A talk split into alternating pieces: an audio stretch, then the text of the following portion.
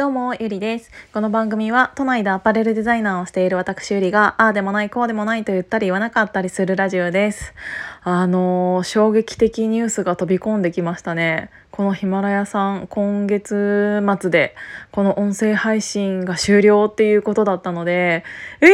ーと思って、もうなんか私、スタイフ一回やってみたけど、ちょっとダメだったし、だってなんかダメだったっていうかめんどくさ なんかちょっとめんどくさかったし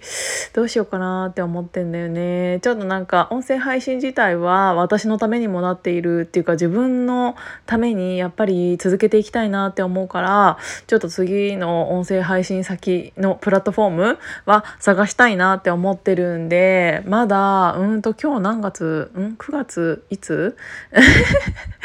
えっと20日ぐらいは多分残っていると思う。思うからその20日間のうちに、えーと、移行する準備はしておきたいなって思います。でこの、えーと、配信今までの、えーと、アーカイブ自体は残るらしいのであの昔の配信を聞きたい方はこのままアプリで続けられるのかななんか新たな音声配信のうんと録音っていうのはできないっていうのが書いてあったので、うん、昔のやつはあの引き続きお楽しみいただけますみたいな感じだったかなって思ったんだよねだからちょっとこの9月末までに、えーと少しずつ移行できる準備はしたいなって思ってるんですけど。であの今日はね全然違う話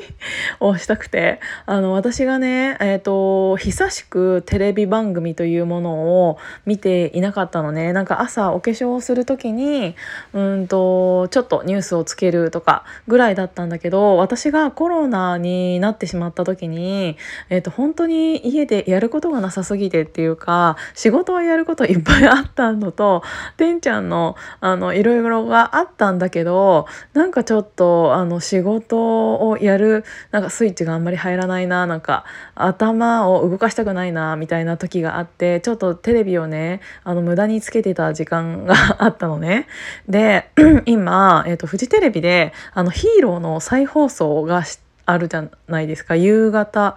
4時前ぐらいからかながあってあれ何年前ぐらいのドラマだったんだろうちょっと忘れちゃってたんだけどあの何回見てもヒーローって面白いなって思いながら最近はあのビデオを撮って録画までして、えーと、多分昔見たことあるやつなのにもう一回見てるっていう感じなんだけどなんか私なんでこんなにこの「ヒーロー」っていうドラマがうんとこんなにもうん見ててしかも何回も過去にも見たことあるにもかかわらずまた見たくなるっていうのは何でだろうってちょっと思ってたらあそこに出てる人たちの雰囲気がめちゃくちゃいいよね。なんて言うんだろうあそこはさ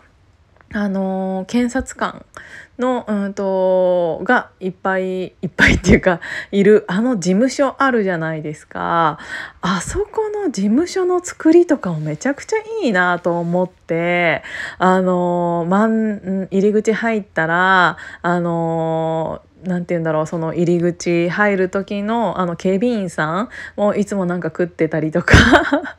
でなんかあの部屋に入る前のなんか憩いの場みたいながあってあの中心民個人個人の小部屋の、えーと、中心に、えーとみんなが集まれる、うん、テーブルがあってテレビがあって。ってでその周りになんか個々の部屋があるっていう形じゃない？であそこのインテリアも私すごく好きで何て言うんだろうあの昔ながらの、えーと、アンティークな、えーと、家具とかが置いてあるにもかかわらず、えーと、一番使うなんか、えー、と椅子とかは あの今現代的な 椅子が、えーと、デスクチェアみたいなのが置いてあったりとかなんかあそこのアンバランス感もめちゃくちゃ好きだなって思うしなんかあのあれはもちろんドラマの中の世界っていうのは分かった上での発言なんですけどあそこに出てくる人全員なんかあの本人がいるにもかかわらず悪口みたいなのを言っている感じ。とかもなんかすごいそこが気持ちいいなと思って。なんかああやって別に本人に聞かれてもいいというかそのあの悪口というかなんかあの文句というかそういうものが結局本人に伝わっちゃっているのにもかかわらずみんなそれを言うほど気にしていないとかあとはなんか一つの部屋で行われている、うんと、その何て言うんだろう。うーん。話とかを外であのみんなが 聞き耳立てていたりとかなんかあの事務所というかあの、まあ、会社ではないんだけどあの中の人もそうだし場所の作り方もそうだし自分の部屋で例えばわーなんかもうちょっともうってなってる時にあのちょっと外に出たら誰かが外でお菓子食っててみたいなああいう場所ってめちゃくちゃ必要だなってすごく思ったの。でみんながみんなちゃんと仕事をしているからこそ許されることではあるんだけど仕事中なのにみんながなんかべちゃくちゃべちゃくちゃ喋ってたりああいう無駄話こそうんと特に私はデザイン系のお仕事をしているので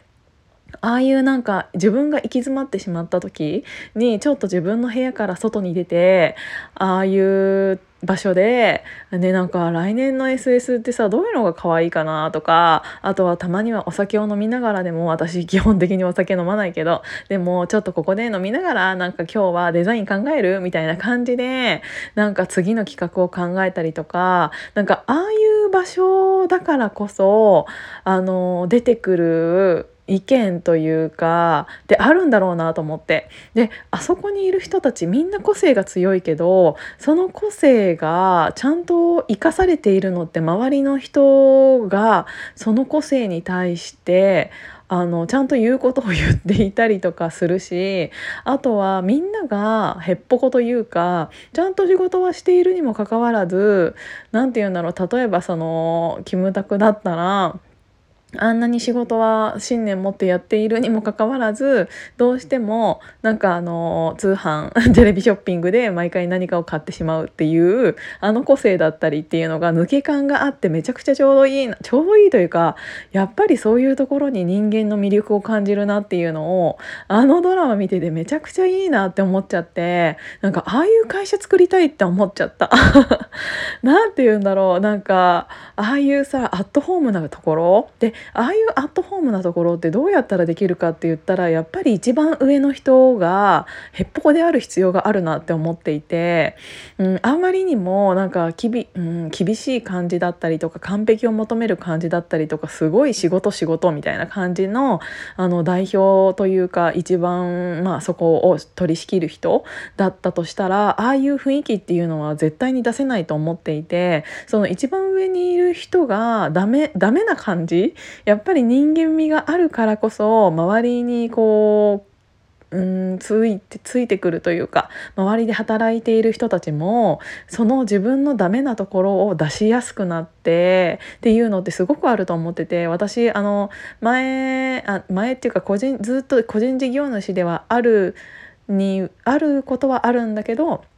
やっぱり周りの人が例えば有給とかをあの取らないと自分も取りにくいとかそういうのってあるじゃないですか。だけどなんか あの仕様であの休むのって私全然悪いことじゃないと思うから周りの人がそれをフォローできる体制があれば自分自身がフォローしておけば自分が何かの時にフォローしてもらえると思うしっていう関係性っていうのって本当にすごく重要だなって思ったしその関係性ってどうやって作れるかって言ったらやっぱりああいうあのちょっとダメな感じのなんかダメだっていうか仕事はできるんだろうけどやっぱりなんか人間味ががあふれる上の人がいてその周りになんかもう なんかダメなところを全部出してしまうような人たちが全部集まっていてだからなんか家族みたいな本当にアットホームなああいう職場っていうものがの雰囲気っていうのが作れるんだろうなって思ってなんか私あのドラマ見てたらめちゃくちゃこういうところで働きたいってすごく思っちゃったし